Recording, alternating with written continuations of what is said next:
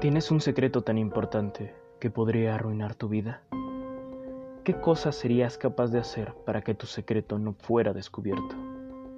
¿Vale la pena guardar un secreto para proteger a alguien que quieres a costa de una pasión?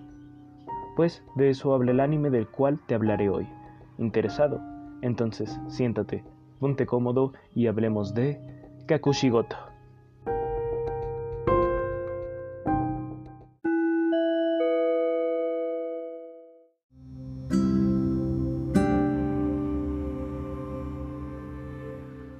Buenos días, buenas tardes o buenas noches. Espero que tu día vaya bien. Si no es así, espero que se mejore. Y si el día ya terminó, recuerda, siempre habrá un mañana. Kakushigoto, traducido como secreto, es un anime de 12 capítulos producida por Aya Do Animation Works. Se emitió por primera vez el 2 de abril del 2020, basado en un manga shonen homónimo escrito e ilustrado por Koji Kometa. Un anime bastante hilarante, pero conmovedor, de matices tanto comunes como específicos. Para opinar sobre el anime, lo dividiremos en apartados, personajes, argumento, puntos buenos, puntos malos, conclusión y mi opinión en extenso con spoilers. Sin más preámbulo, hablemos pues de Kakushigoto.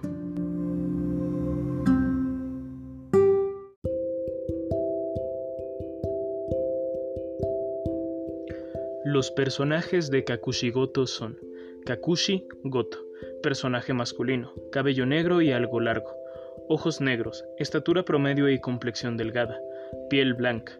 Usa lentes cuando trabaja al igual que un cambio de ropa, que va del traje cuando sale de casa a una playera blanca y bermudas cuando trabaja en su manga.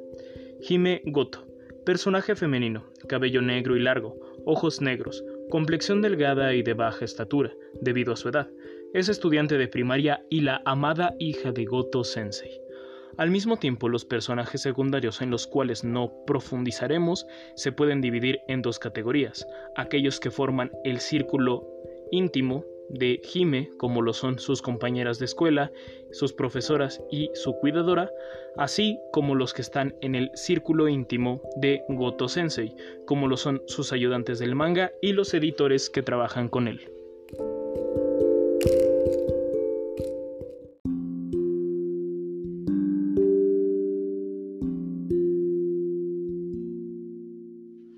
Argumento. Kakushi Goto es un mangaka, profesión bastante respetable en Japón. El problema, su manga trata sobre chistes sucios. Y al tener una hija pequeña y curiosa a la cual necesita proteger de todo, ha decidido mantener en secreto su vida profesional, lo cual es un gran problema, pues necesita escoger entre la vida de padre y su pasión. ¿Será capaz de mantener su secreto a salvo?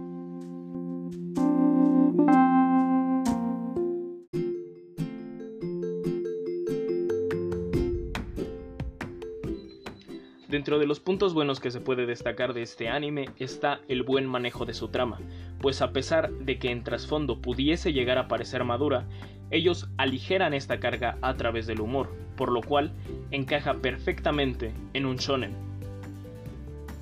De igual manera, sabe cómo utilizar sus recursos temporales, pues viaja de presente a pasado sin necesidad de utilizar un flashback.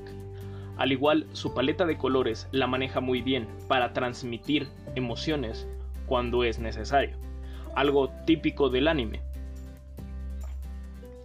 No se centra solo en el humor, sabe cuándo tiene que ser dramático, cuándo tiene que ser triste, cuándo tiene que tener una visión romántica y cuándo tiene que ser gracioso, y lo hace bastante, bastante bien. Su trama no se estanca en ningún momento, sabe cómo fluir, no se equivoca. Y es algo que vuelve a esta obra eh, perfecta para maratonear. Aunque si eres una persona un poco sensible te recomendaría tener un pañuelo, por si las dudas.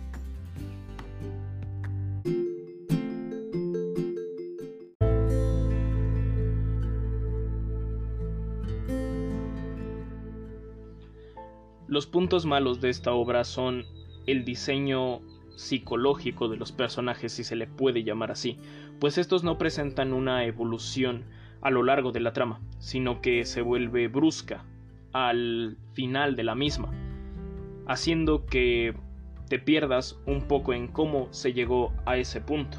Y de hecho requiere explicación, no te lo muestra, sino que te lo cuenta.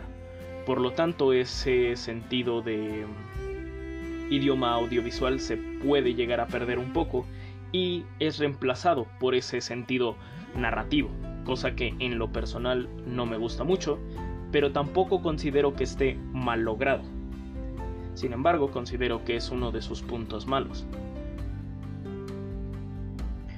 El diseño estético no está mal, pero creo que pudo haber sido mejorado.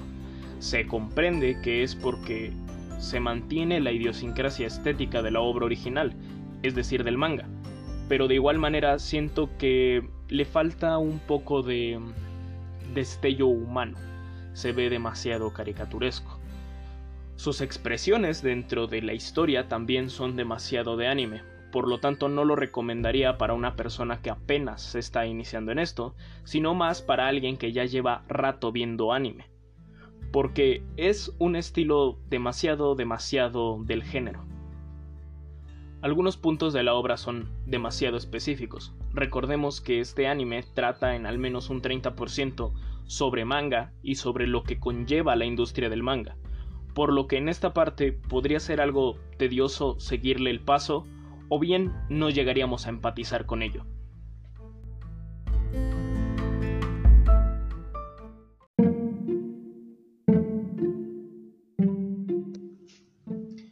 Conclusión, le doy a este anime 4 chistes sucios de 5. Es un muy buen anime, que sabe cómo utilizar sus recursos. En su recurso temporal, tienen un manejo bastante bueno.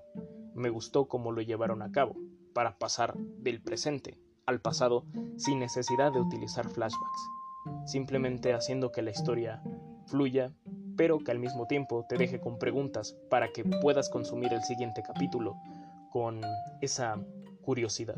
De igual manera te da pautas para entender lo que está pasando y lo que va a pasar, unas pequeñas explicaciones que son parte narrativa y parte lenguaje visual. De esa manera alimentan la sensibilidad del espectador para que le sea más fácil empatizar con la obra. Aquellos que ya llevan tiempo viendo anime, de verdad les recomiendo que le den una oportunidad a Kakushigoto estoy seguro de que no se van a decepcionar. Pero bueno, ahora tú decides si ir, ver Kakushigoto y regresar a mi opinión en extenso, o quedarte y quizás comerte algún spoiler. ¿Le darías una oportunidad a Kakushigoto?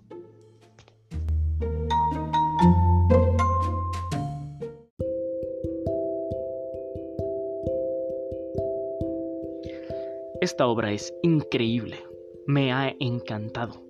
Su final y su resolución es de las mejores que he visto. Te dicen que todo lo que has visto es el pasado, que los pequeños cortos al final forman parte del presente. El hecho de que Goto Sensei haya estado demasiado tiempo en coma y que al despertar él crea que todo ese tiempo no ocurrió, que sigue años atrás, que su hija sigue siendo pequeña. Es increíble, porque su hija está enfrente, su hija que quizás tenía demasiadas dudas de por qué su padre escondió ese secreto, porque quizás no confiaba en ella, lo entiende y decide ayudarlo a recuperar la memoria.